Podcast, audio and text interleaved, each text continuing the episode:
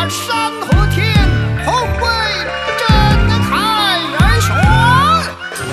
绝对中国 Puro Chino.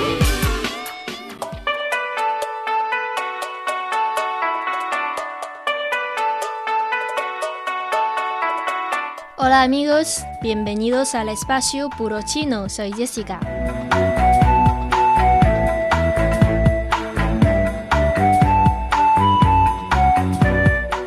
Hace poco fui un viaje de trabajo a Shanghai, que es el mayor centro comercial y financiero de China.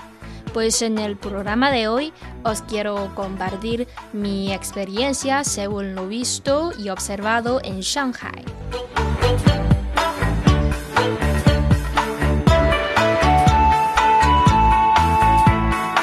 Shanghai es un destino turístico por sus monumentos como el Pons, el templo del dios de la ciudad, los rascacielos del Pudong y como centro cosmopolita de la cultura y el diseño. Pues al día de hoy Shanghai es descrita habitualmente como la pieza estrella de la economía de mayor crecimiento en el mundo.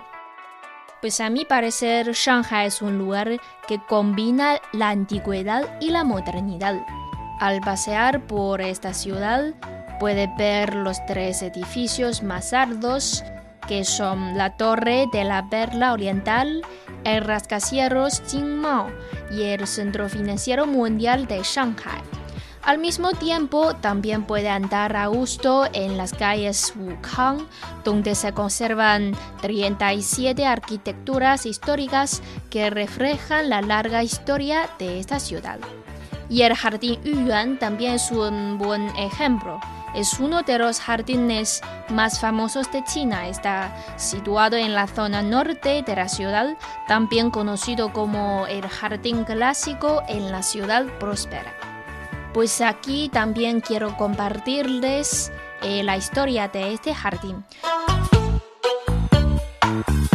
Fue diseñado durante la dinastía Ming entre los años 1559 y 1577. Aquel entonces un funcionario llamado Pan Yunduan decidió construir el espacio natural a imagen y semejanza de los jardines imperiales, ya que los padres del funcionario eran admiradores de dichos jardines. Desafortunadamente no podían trasladarse a la capital ya que eran demasiado mayores para viajar. Pero su hijo construyó un jardín cuyo aspecto tenía este estilo. Por eso le dio el nombre de Jardín Yuyuan. E Yu significa salud y tranquilidad. También era el mejor deseo de Pan Yunduan para sus padres.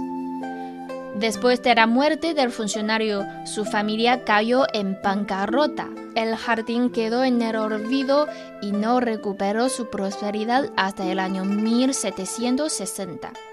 Pues, ¿qué pasó en este año?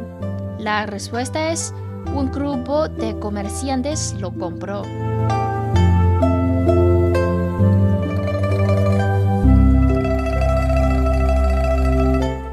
A principios del siglo XX, una parte del jardín fue convertido en bazar por las autoridades.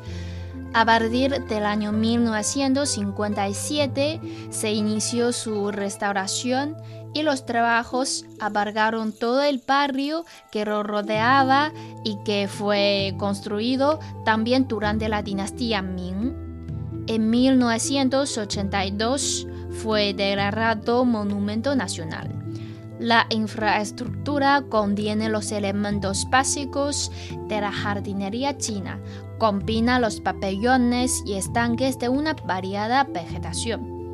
Pues a menos de dos kilómetros del jardín Yuan está el Bunz, que es la zona más transitada de la ciudad y desde donde se obtiene las mejores pistas de Pudong, que es el distrito de negocios donde se encuentran los rascacielos, lugar que también es otra muestra de la combinación de lo antiguo y lo moderno de esta ciudad mágica. También en chino le decimos Muotu. Al igual que Beijing, Shanghai es una ciudad de grandes contrastes. caminar por los alrededores del jardín Yuyuan y recorrer la zona de Pudong es como viajar en el tiempo.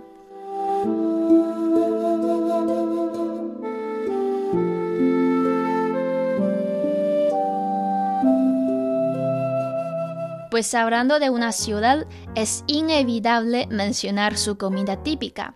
Esta vez no quiero hablar del xiaolongbao, eh, literalmente cesta de pequeños panecillos o el que es una masa muy fina y rellena, generalmente de carne picada de cerdo y consumida cocida en sopas.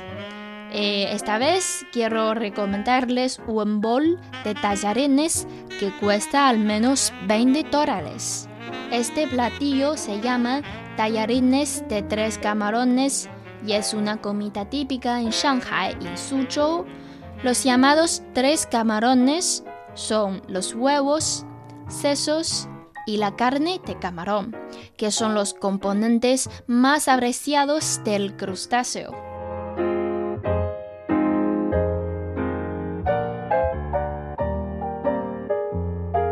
¿Por qué es tan caro? Uno, por su oferta durante la temporada de reproducción verano, que a lo máximo dura dos meses. Y segundo, por su elaboración. Es un plato completamente hecho a mano.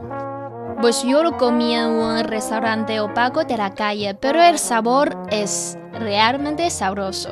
Sobre todo los sesos del camarón tienen una eh, textura muy fina. Si vienes a Shanghai en verano, vale la pena probar esta comida.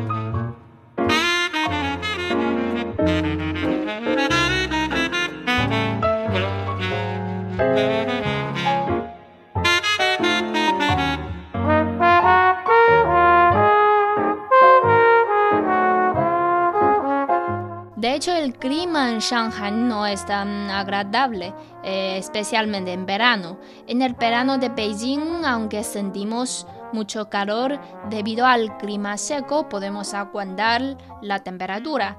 Sin embargo, los veranos en Shanghai se caracterizan por las altas temperaturas que combinadas con un elevado nivel de humedad, convierten estos meses en un momento muy duro tanto para la población como para los turistas. Al salir afuera sentía el calor húmedo que estaba en el aire. Pero de igual forma les recomiendo viajar a Shanghai si tienen la oportunidad de venir a China, subir a uno de sus rascacielos, asistir a algún espectáculo, recorrer en barco el río Huangpu. Estoy segura de que su viaje aquí en Shanghai será maravilloso. Bueno amigos, hasta aquí terminamos nuestro programa de hoy. Os espero en China. Hasta la próxima.